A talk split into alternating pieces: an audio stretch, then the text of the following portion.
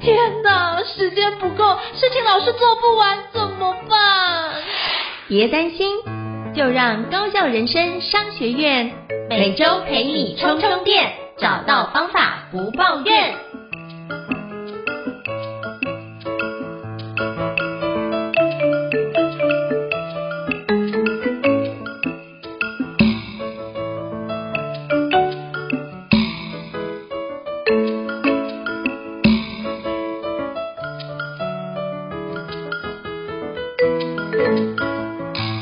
大家好，我是赵英成，欢迎大家来到高校人商学院的新书访谈节目。今天我们要介绍一本书啊，叫做《放手去活》，领导大师葛史密斯的一对一教练课，协助你降低懊悔，活出自我实现的无悔人生哦。那这本书呢，刚一出版的时候，我就看到我很多的教练朋友或者很多好朋友就已经在网络上推荐了。我就发现哇，有这个全球的一个领导大师格史密斯来分享这件事，我就马上也入手，就觉得哇，连大师都开始重新思考一下，就是如何去过一个无悔的人生哦。那里面到底有什么样的一个好处呢？那我们今天也就非常荣幸能够邀请到燕鳖杂志的方淑慧总编辑来跟我们分享。这本著作，因为方总编辑有在很多的机会跟格史密斯大师有很近距离的一个互动哦，所以今天非常荣幸而邀请到总编辑来跟我们分享。那我们欢迎总编辑，总编辑好。嗨，胤丞好，各位听众朋友大家好，我是方素慧，很高兴来参加这个节目。嗯，谢谢总编辑的莅临哦。那是不是可以邀请总编辑先跟听众自我介绍一下，让各位可以多了解您一点呢？好的，好的，我是 EMBA 杂志的总编辑哦。那么 EMBA 杂志呢？是台湾现在最啊、呃，应该说历史最悠久的管理的杂志啊，嗯、就是说我们的啊、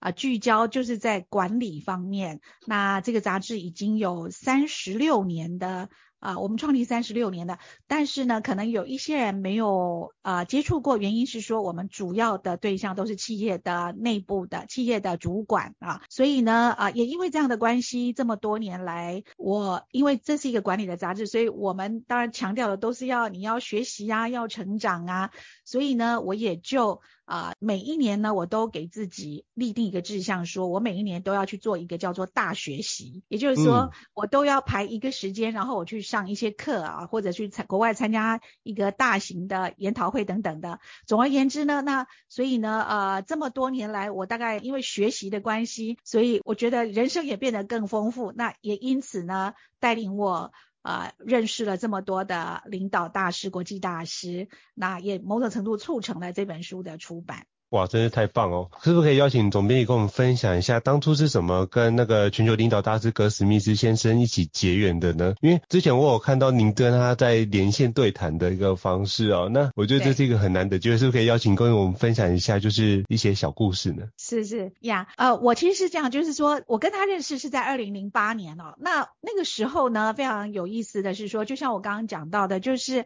我就是觉得说，好像应该要走出去，然后呃，其实我。以前也访问过大师，不过就是有一些国际大师，他刚好到台湾来演讲，有时候会受邀请等等。那啊、我们呃有时候也会受邀去采访，或者是我们自己争取去采访。那么我到的二零零八年的时候，那时候刚好我要去国外参加 ATD 的年会，它是在圣地亚哥举办，那一年非常盛大的，就是全球最大的人力资源的一个年度的研讨会啊，那个有记得有四天。那我当时呢，我就是如果讲的，我就想说，我们应该走出去学习，所以我每年我就想说，我要安排一段时间去学习。那我那一年我就决定去参加这个活动。总之呢，那我们一趟去呢，我当然会希望说能够有更多的收获，所以我其实就写信给 keynote speaker，就是这个大会里面邀请的这些贵宾的主讲者，我我邀请了几位接受采访啊。那我想这里这一点我要特别分享的，就是说我我觉得，因为当时我记得我们呃有一些人知道说，哎，我去了会采访大师，很多人都很惊讶说，哎，所以你是透过什么？经纪人还是中介帮你约的吗？我说不会啊，没有啊，我自己约的呀。原因是说呢，我想为什么大家这么惊讶？因为大家可能会自己觉得说，那你怎么可能呢？约得到等等啊，实际上是这样子。呃，我我觉得，尤其是现在是全球化的社会哈，全球化的时代，真的是其实是没有什么藩篱的。我认为呢。最主要的是自己要有那个，就是可以打破那个框架，觉得说什么我做不到哈，所以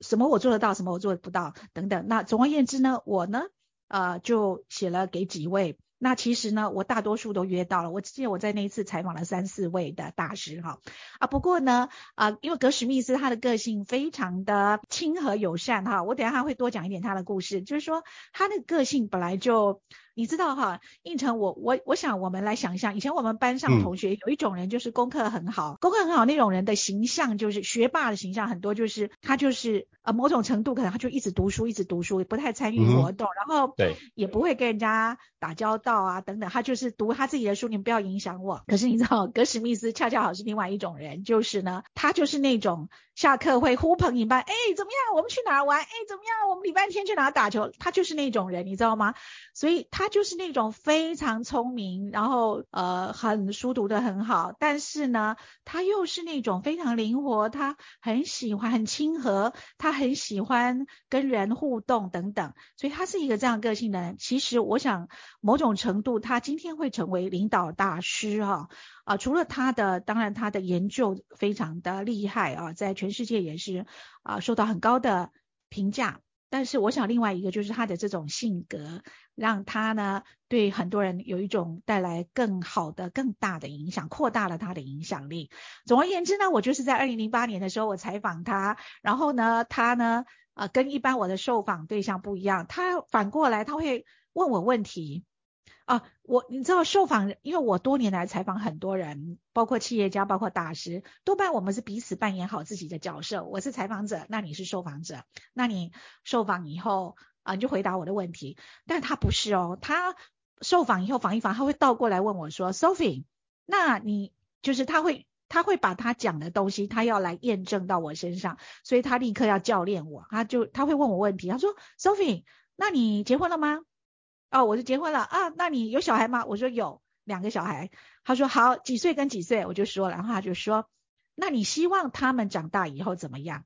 啊，你最大的希望是怎么样？等等，他把他刚才教我、告诉我们的重点，他立刻来回问我等等。啊，因为他的这种对人的友善跟关心，所以总而言之呢，我后来就长期跟他变成了朋友。我邀请他来台湾三次，啊，举办呃。研讨会啊等等的，某种程度我算是把他引进台湾的啊、的人啊，那呃我们也介绍给台湾很多的读者认识。我们在杂志里面开了一个专栏，在那个时候我采访他回来没有多久，大概开了一个专栏，叫做啊、领导呃教练专栏，就是把教练这个概念介绍到台湾来。然后呃我每个礼拜每个月有登他一个专栏。那总而言之呢。啊，因此呢，我就变得跟他蛮熟悉的，所以就是水到渠成。我在啊这个放手去活之前，其实也出版了他其他另外的两本书，一个是练习改变，讲行为改变的，嗯、所以某种程度就是水到渠成，大概是这样子。哇，真的是太棒了！我觉得这一切也跟就是数位总编辑你自己的。人格特质，反正就是写信给大师啊，有机会就采访，没有机会就算了。可是起码有是有机会的一个状态，可没想到就是因为这样的一个尝试，开启了后面这么美好的缘分，也让我们可以亲自就是大师的好几本著作。我觉得这让我也收获很多，包含学习改变也是我一个非常非常喜欢的案头书哦。我也经常，比如说上课的时候，也会分享给那个优胜冠军队伍，他们就是用学习改变，因为其实每次课程都是一种新的尝试，新的。改变的开始，可是后面如果持续改变，就用学习改变那本书，让他们可以有效的把新的习惯给养成，并且有效的去转换。所以我说那本书对我来说是很棒的一个跟伙伴分享的一个著作，这样。太开心了，我不知道原来你也是练习改变的粉丝。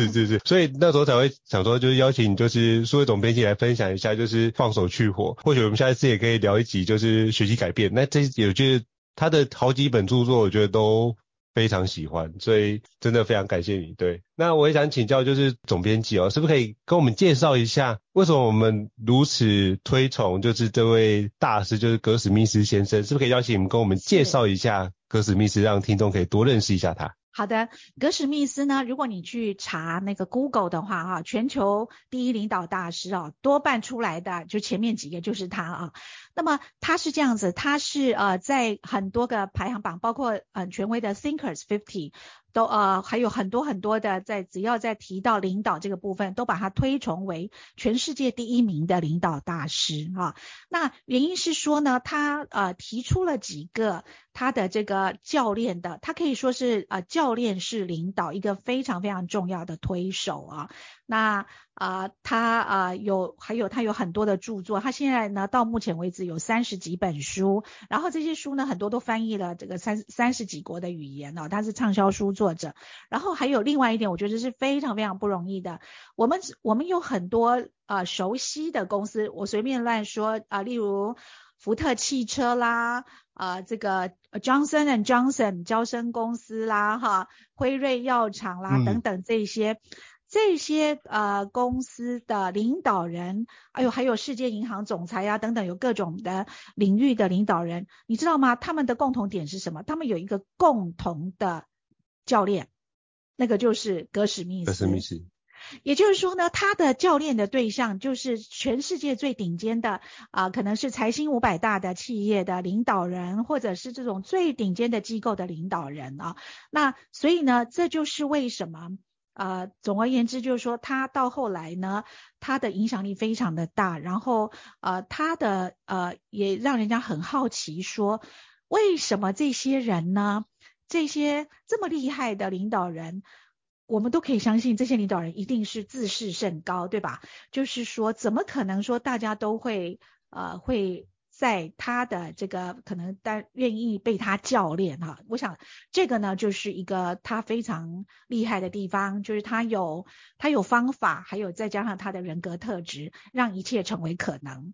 我觉得这真的是很厉害哦，因为那时候我看的就是格史密斯大师的一个背，发现诶他就是刚刚总编辑提到，就是 Thinker 50，他推崇他全球最有影响力的一个领导力的一个思想家。那包含就是公司杂志也说他是全美第一的高阶主管的教练，那以及就是华尔街日报也推崇他为十大。气管教练家或是气管教育家之一哦，所以他得到应该是能有的一个头衔，应该都已经得到，而且就是包含美国管理协会也是八十年来最受影响管理领域很深的五十个思想家之一，所以他其实影响非常多的一个管理的层面，甚至影响非常多代的一个成绩啊，所以我觉得这是一个很值得大家好好阅读，就是大师格史密斯的一个相关的著作。目前就是台湾有两本嘛，一本就是今天我们要聊的这一本《放手去火》，另外一本就是学习改变，所以两本请各位都可以练习改变，哦，练习改变，抱歉，练习改变，好，那就是可以邀请大家可以好好的把这两本书好好的掌握，就是放手去火跟练习改变。好，然后我再补充，再我再补充一本，因为呢，啊呃，我们因为就如我刚刚讲的，我们有请他，呃，我们有刊登他的专栏，连载很多年，然后最后呢，我们就啊请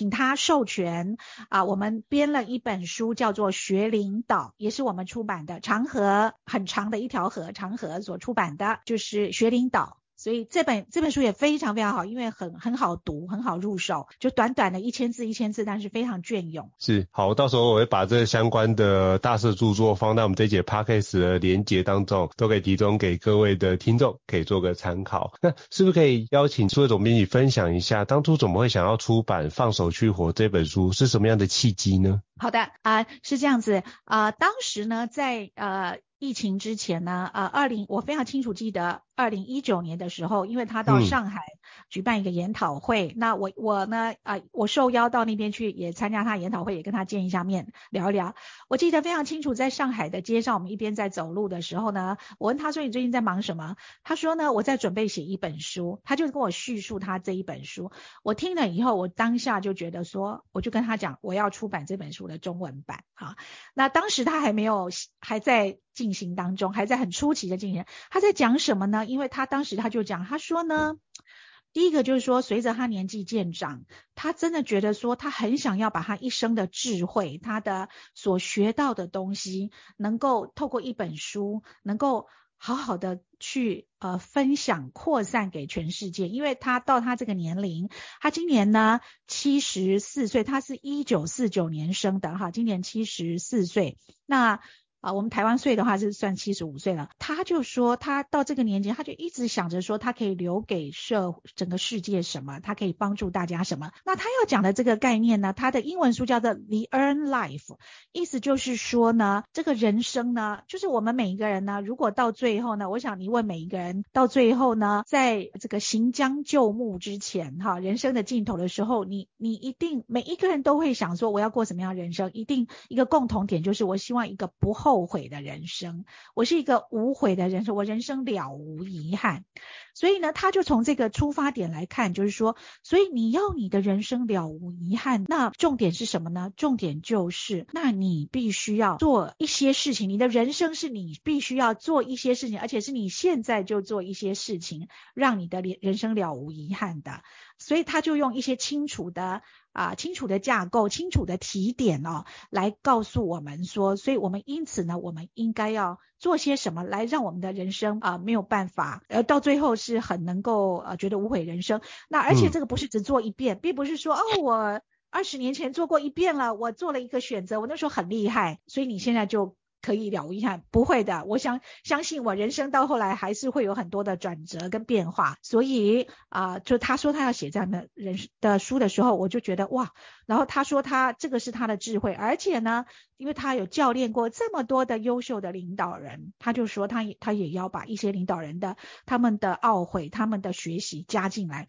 那我想说哇，这这个。这样的这么棒的呃书一定要出版啊！结果呢，疫情来了，整个疫情不是大爆发了吗？所以呢。格史密斯在这段时间，在疫情期间，他又受到更大的冲击，他又更觉得说，真的是人生苦短，你都不知道什么时候是尽头。所以呢，总而言之，他在他又把他更多一些在这段时间的感受，他也加进去这本书里面。因此，因此我们的中文书把它取名叫《放手去活》哈，就是说，我觉得在平常的时候，你听到“放手去活”是一种感觉，可是你在疫情期间，别忘了这个书是在疫情期间出版的的时候，那个整个世界你。会觉得说这个好像是啊、世界末日，你并不知道什么时候它就是会是宇宙的洪荒，世界的尽头，你不知道。所以在这个时候，你会听，你会想到说，你要有一个无悔人生，你真的就是要放手去活。我想那个概念就会更鲜活，让人家更触动啊。所以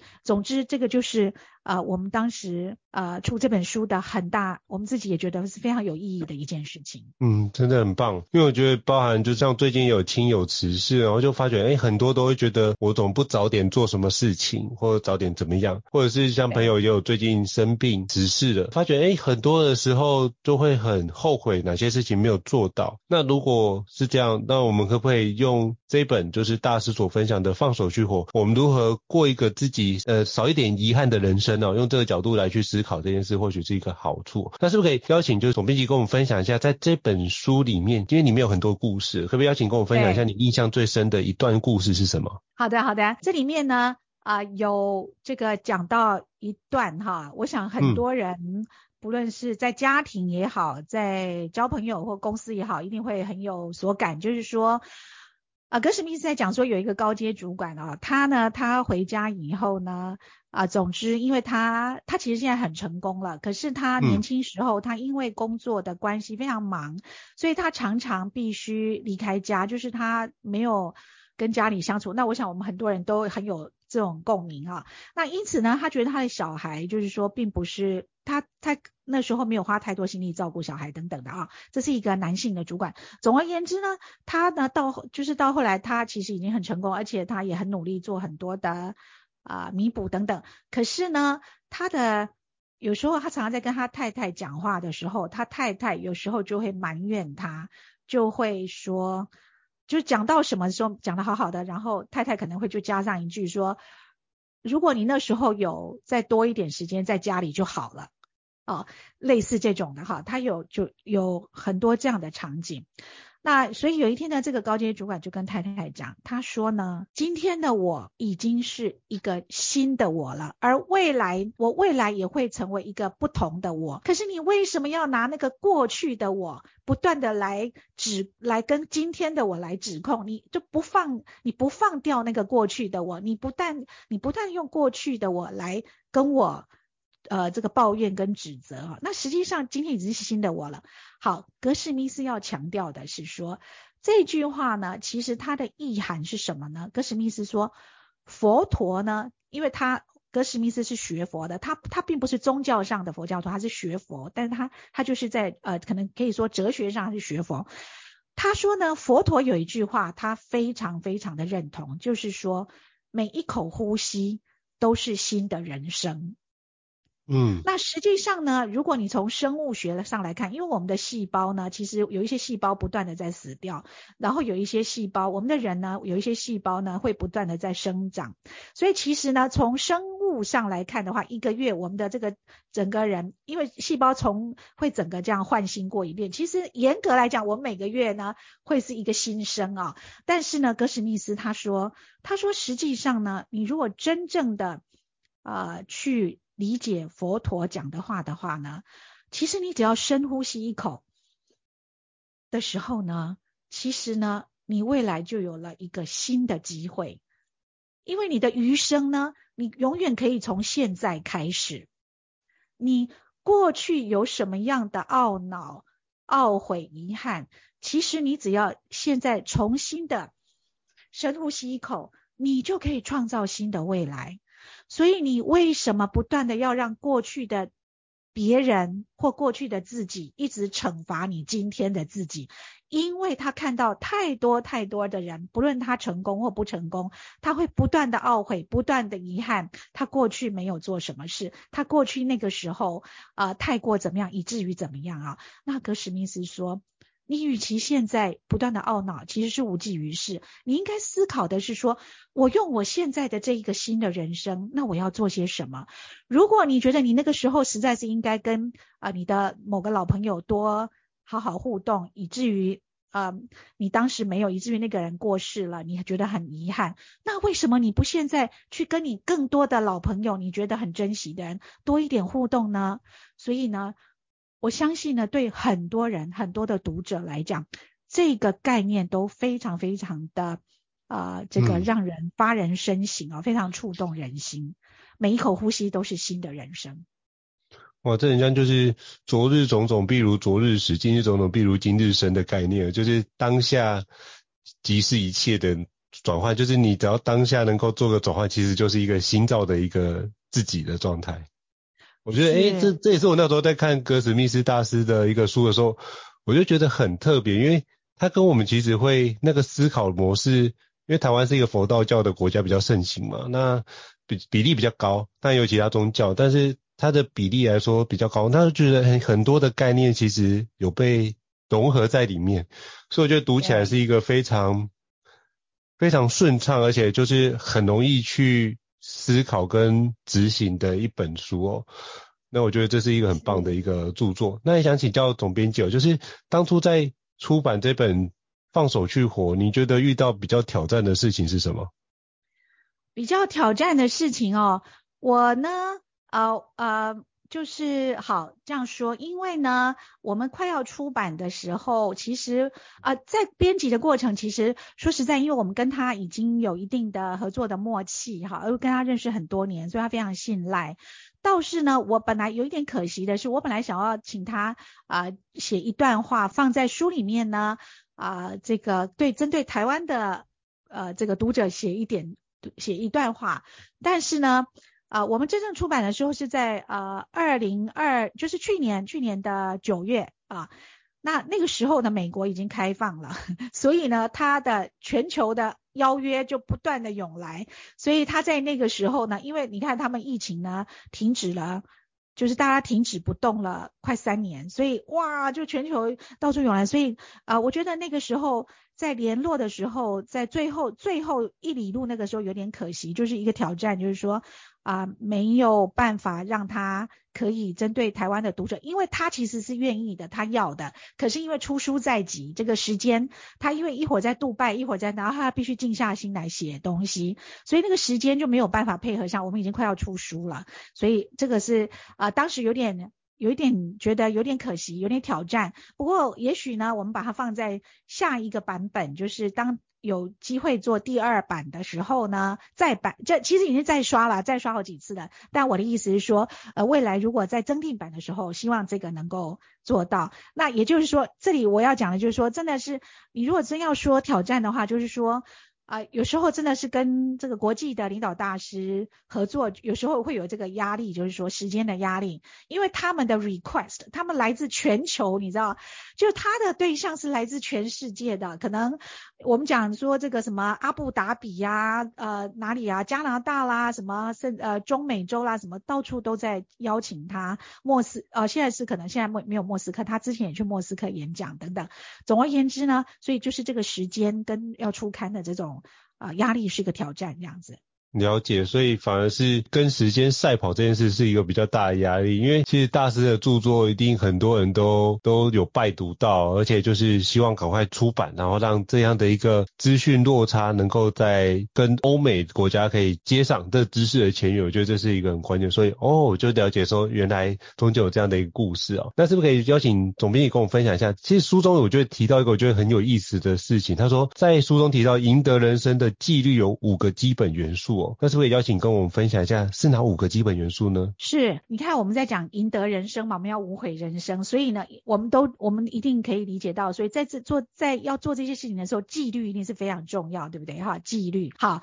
那格史密斯呢，他就讲了五点啊，就是说你真正要能够落实这件事情啊，有五点。在我来看呢，他这五点呢，他其实讲的就是第一个就是呃遵守，就 compliance，意思就是说你至少要做到基本的遵守。举例来讲，医生。要帮你治疗，医生开药给你吃，你至少要乖乖的吃吧。你不吃，你怎么可以期待说东西会比你的状况变好呢？所以 compliance 就是遵从，然后当责，当责就是你要对自己负责。好，这两个呢，我觉得一个有意，就是现在我们刚好年第一年还算第一季哈，这个呃，我觉得这这两件事情，我们现在可能都还可以。很有感哦，原因是说，我们就想这样说，我们就来想一件事情，因为这样说有点抽象，我们就来想说，如果呢，我们现在想要啊、今年呢想要做一件事情，有一个目标，举例来讲呢，假设说啊、我希望，假设说，哎，我希望呢，我要啊、跑半马好了，我希望马拉松，我或者是我希望呃身体健康，所以我要慢跑，好跑步，好，这个呢，你一定可以了解这两点，你为什么会？想要这样做，一定有你的动机嘛？你你想要自己变得更好，你想要更健康，你想要等等这一切哈。所以前面的两个就是说，哎，我想要这样做，好，这个你要当责，然后以及遵从啊，我一定要早上起来，我要去先练一练等等，这个你会理解。但我觉得他后面三点哦，后面这三点事实上是很大的关键哦，就是说他在书里面其实一直强调的就是说。如果你想要做一件事情，或者你想要无悔人生，然后你就觉得你你想说，我要呃透过我的意志力或者我的纪律，我来做达到无悔人生。他说，其实这个你能够达到的可能性非常低哦，有点痴人说梦。嗯。因为根据他的经验，你是不可能靠着意志力。来做到一件事的，这个是短期的可能可以啦，可是你要说一辈子你要这样做是蛮难，所以后面接下来三点是他其实他非常强调的，就是说你要创造一个结构来让你自己可以落实这些行为，所以这三点其实形成了一种结构，那个结构就是第一个就是 follow up，就是你要追踪啊，比举例来讲，你你有没有追踪自己？你你有没有追踪自己？你自己有没有做一个表？就是说我哪一天有跑，哪一天没有跑？你至少要透明化，你要追踪自己啊！如果你都打混过去啊、那你根本就不可能执行，持续执行下去啊！所以他说这个追踪非常重要。那实际上格史密斯自己有一个例子，大家听了会很惊讶。他呢，每天他雇佣一个人，每天打电话给他，问他说，因为格史密斯会写出他啊，例如说他最自己最想要每天要做到的六件事，包括其中一一件事，包括他每天要走一万步，还有还有包括每天要对他的太太表达爱跟关心等等，他有六件事每天要做的。他雇佣一个人，每天打电话给他，问他说，你今天这个有没有做到几分？你给自己打几分？你这个给自己打几分？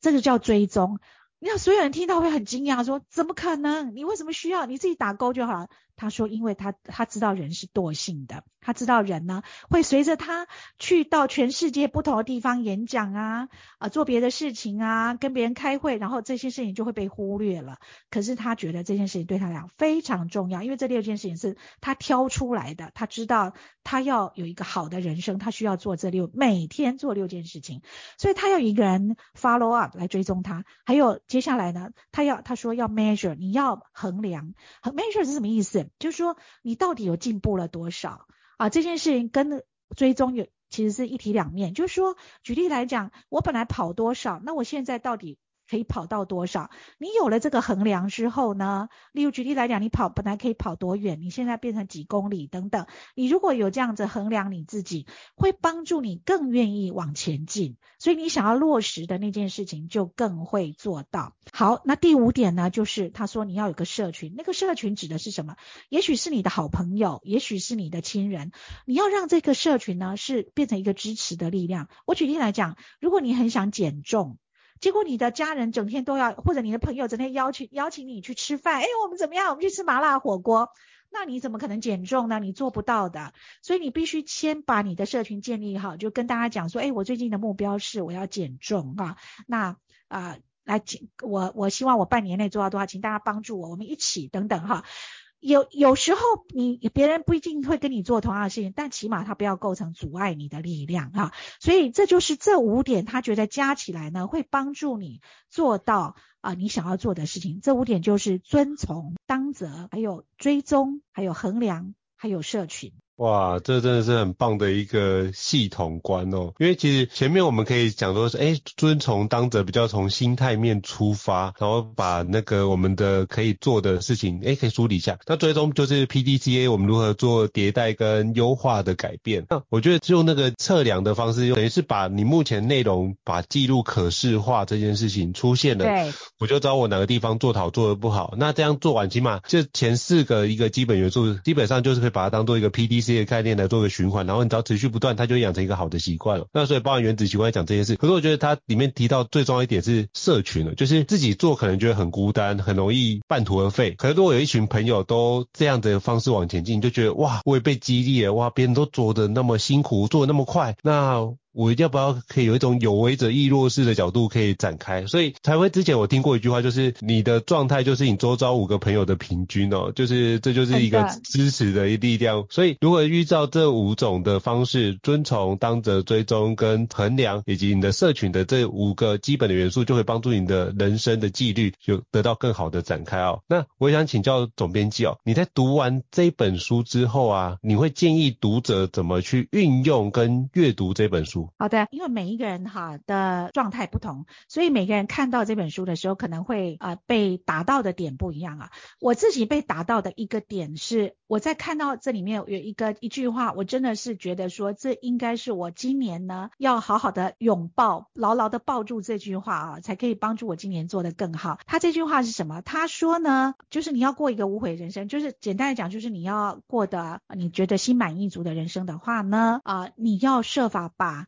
你觉得重要的事情，你要把它极大化，把你真正觉得重要性极大化，然后把你觉得其实没有那么重要的事情极小化啊。那也就是说。这个极大化、极小化，我觉得真的是一个非常非常好的提醒啊。也就是说呢，我们大多数人，我们其实是什么事情都是还蛮平均的。我要做这个，我做那个，我这个也要做，那个也要做哈。然后呃，我们如果要能够分出说什么是我们比较重要的事情，都已经不容易了。何况他用这个方式来鼓励我们、激励我们，说你有没有把它极大化啊？我举例来讲，如果以我的 case 呢，我今年呢是计划出一本书的。这个这个计划呢，在我的啊，心里面已经很久了，其实已经做了一段时间，我又放下，做了一段时间又放下。但是呢，当他你把它极大化，重要性极大化的时候呢，你你就是会知道说，这真的就是你要做的事情，你没有做你会遗憾哦。那你设法把你要做的事情极大化以后，它会在你的心中的分量加强。这个是呃我自己个人的做法，就是说挑出它里面一两个哲学，然后呢，我牢牢的，就是我也不贪心，我牢牢的去记住这一两个哲学，然后好好的去执行，因为我们最难的是落实。但是呢，我其实还有另外一点，我要鼓励我们的读者的是，我觉得这本书很棒的地方，我也特别写信跟他说，我说我很喜欢的地方就是它里面的每一章节后面都有一个练习啊，它几乎每一个章节后面都有一个练习。那个练习就是说，因为他讲了这些道理之后，那他就叫你做啊，你因为我们很多很容易听一听、看一看就忘了，就觉得这跟我们无关。嗯，他呢，透过这些练习，让你呢把这件事情跟你自己连接在一起。举例来说，他其中有一个练习，我真的照做了。他说，叫你想一件事情，就是说。你之所以成为今天的自己，你回想一下你的人生，有是不是有你曾经做了哪一件事情非常棒的，让你能够成为今天的自己？嗯，他这个练习的用意是什么呢？因为很多人都对自己的过去都是懊悔，常常就是讲到这个懊悔那个懊悔哈。他就是透过这个呢，好，我再讲一遍这个练习是，我觉得就算你不看书，你马上也可以想一想这个练习，就是说。你想一想，你今天会成为今天的自己，有没有什么事情是你觉得你过去曾经做了一件事情，然后呢，让自己今天变得更好？那那件事情是什么？我用这个问题哦，在后来我在几个朋友的聚会里面，我用这个问题问大家，我觉得这也是一个很好的破冰的问题，就大家就会纷纷的讲说，哦，我我什么时候呢？呃，我也问我们公司的团队的同仁哦，那他们有的人也讲说，哦，我在那个时候呢，特别去学了什么或怎么样等等，我觉得非常棒，他会增加我们对自己的这个肯定跟理解，然后我就我们就会想说，哎，你看我那时候做了这么好的一件事，那我接下来未来的人生我也要做一件事情，也是对自己人生更好。好，那应成你可能会问我说，Sophie，所以你你做了什么事情呢？你当时是做什么事情？我呢，我。我做什么？我当时我真的是回答这件这个问题的时候，我就真的我是啊、呃、真心的想，我真的很感谢我自己在二零零八年的时候去圣地亚哥参加 ATD 的研讨会，然后我在那一次是我第一年到国外参加 ATT 研讨会，我觉得大开眼界。同时在那一年，我认识了格史密斯，从此跟他变成朋友啊、让他呢带领我也开启了很多的大门，因为呢我就因此而。啊，认识了更多的大师，因为大师的朋友都是大师，所以呢，啊，因此呢，我们就后来有很多很多的大师专访啊，等等，包括对我自己的人生的启发啊，团队的带领，婚姻关系的这个呃努力啊，就是让我们啊夫妻啊可能啊这个关系更好哈、等等，这一切我都觉得是从那一次的这个影子开始的，所以我非常感谢我当时做了这个动作。哇，真的很棒哦！就是从你举一个很棒的一个例子，然后透过自己的一个实践，然后跟我们分享如何去活出一个就是自己比较不懊悔的人生，然后同时介绍这本著作《放手去活》。那我也想请教总编辑哦，因为我我之前或是周遭也会很多人遇到一件事，就是我计划也计划好了。可是他就知道这件事情要做，但是他就是没有动力去做。我举个例子哦，比如说像我们去年开始做 podcast 的，那我有好朋友跟我说，哎，你开始做 podcast，我也想做，哎，就他想了一年多到现在也还没有开始着手做这件事情。那我就问他说，那这个区块你为什么不做呢？他说啊，我还有其他很重要的事情需要做。你看我这么多代办清单，就是时间永远不够啊。那请问一下，我们怎么把你要做这件事情的效益极大化，你刚刚提到极大化，那比如说像这样的环节，我该怎么去跟我的好朋友去跟他分享这件事，以及我们看用怎么样的角度来去思考这件事，是不是可以邀请你跟我们分享一下？是是，好。如果刚啊胤丞提到这个例子的话，其实其实呢，这个也是我现在现在讲的是 podcast 的哈，我我觉得这个例子我很熟悉，因为我有更多的朋友以前呢碰到我，他就想说，哎，我想要写一本书，因为很多高阶主管退休以后都想要写书。人人都想写书，但你你说十年过去，有谁真正写书呢？写出来一本书呢？我想一百个人里面有五个人就偷笑了哈。所以偷同样的概念，我我想这里面真的是有几一几个，就是说第一个，你的动力到底有多强？如果呢啊，事实上不断的我们让其他的东西。啊，不断的淹没，其实表示说他真的是动力没有这么强哈，就是同时可能太贪心想要做，因为很多的专案都好都想做，不要说什么现在开放旅游了，每个国家都想去啊，所以呢，怎么可能说乖乖的静静的坐下来完成一本书或一个 podcast 的 project？这个本身呢，就是真正要去想说你真正要的是什么，这个第一个哈。不过刚应成提到的这个另外一个，我记得格史密斯有一篇文章，他说他带领他的啊。CEO 的这个教练对象做一个练习，我觉得那个说不定也可以试试看，我觉得那个很棒啊。他说呢，他怎么做？他就是他，因为他呢有时候会把他教练的这些 CEO 聚在一起，可能六个或五个聚在一起，然后他就会带领他们做一个游戏。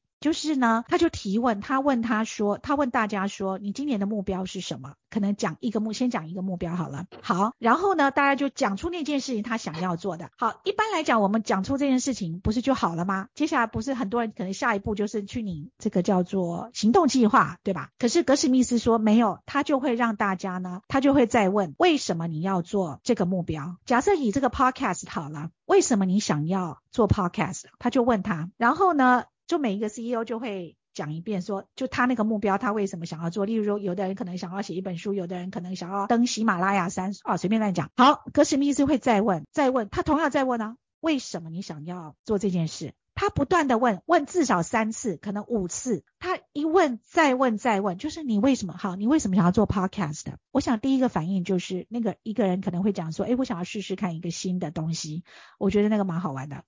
好，他再问，那你同样的，我同样问题哦，我并没有换问题。好，那你为什么要做 podcast？啊、um,？我想要，我可能我想要扩大影响力啊，我想要让更多人知道这个我我是谁，我在做什么。好，他再问，所以你到底为什么想要做 podcast 呢？嗯、um,，我可能我希望我人生不要留下遗憾，我可能可以留下一点东西给我，至少给我子女吧。好，那你到底为什么要做 podcast 吗？他自己越想越深入，他这个事情他要想的够透彻、够深入的时候，他就会有了意义了。有的人可能、嗯、因为你问第一次，他很可能都是停留在那个表面的第一个原因上面，后面的动机，真正深层的动机，他没有，他自己都没有想过。那他如果没有想过的话，他动机就不够强。嗯。但是他如果够深刻的动机，也因此而够深刻的话，啊，那也许呢，他这个动机就会足以强大到啊，他真正去采取行动。了解，哇，非常感谢总编辑跟我们分享这样的一个方式，所以就是透过追问，让他可以去思考，不是因为大家都往那个地方做，而是就人云亦云，就是 me too 的概念，就是我也要做，而是重新思考。做这件事情，比如做 Podcast 对我来说的意义性，这件事情是什么？我觉得这是一个非常棒的一个问题，就是你透过这样的对话几次，就发现，哎，自己可以慢慢抽丝剥茧，找出自己对于做这件事的一个渴望，以及做这件事的一个期待。那把这样的期待跟你的行动连接在一起，那就会让自己的动机更加的极大化。哦，我觉得我也学到了，就是非常感谢总编辑。那最后来跟总编辑请教一下，就是我们到哪边可以去添购科史密斯大师的《放手去活》这本书，以及有没有这本书的相关的一个优惠方案，都可以欢迎跟我们分享一下。好的，好的啊，呃，所以呢，我们的读者呢，只需要啊、就是听众呢，只需要你去 Google 一下这个《放手去活》这本书，但是呢，啊、连到 EMBA 杂志的网站，因为其实到处都有在卖博客来啊，这些地方啊，成品都有哈。那但是呢，呃，现在这个博客来这些都七九折，这是一定的。但如果你想要啊、对格什密斯的书有更多的啊、涉猎，还有就是说其他甚至 EMBA 杂志的话呢，啊、你在 EMBA 杂志你搜寻一下，在 EMBA 这杂志的官网里面点购。购物车进去，里面就有呃格史密斯这一系列的书啊，我们有一些套书，这个呢，我们呢会特别提供啊、高校人生商学院的听众一个优惠啊，你只要输入 MBA 这三个字的，就会有啊、这个优惠的折扣。啊，这个是这个代码优惠代码 MBA，那到最后就会有优惠的折扣两百元啊，但是它需要到一定的金额，因为要不然一本书其实本来才三百多块钱这样子啊，所以啊，这个是啊可以买书的地方。了解哦，非常感谢诸位总编辑跟我们分享，也感谢给我们的听众用户很好的一个折扣的优惠，非常非常感谢。就到时候大家我会把这个链接放在 Podcast 的资讯栏位当中，把大师的几本著作放在里面，大家再输入 MBA 就可以有一些优惠的，也欢迎大家可以好好的支持好书，也透过好书可以帮助你自己做一下就是新造的一个人生，我觉得都很棒。好，再次感谢就是书会总编辑。那如果各位听众觉得高效人生商学院不错的话，也欢迎在 Apple Podcast 上面给我们五星按赞哦。你的支持也是对我们来说是一个很大的一个鼓励哦。那如果有任何新书你想看的，或是任何好书你想看的，都欢迎留言让我们知道。我们陆续会安排专家，像就是数位总编辑这样的一个专家来跟我们分享介绍那本新书哦。好，再次感谢书会总编辑，谢谢您。那我们下次见了哈谢，谢谢，拜拜。高校人生商学院。掌握人生选择权。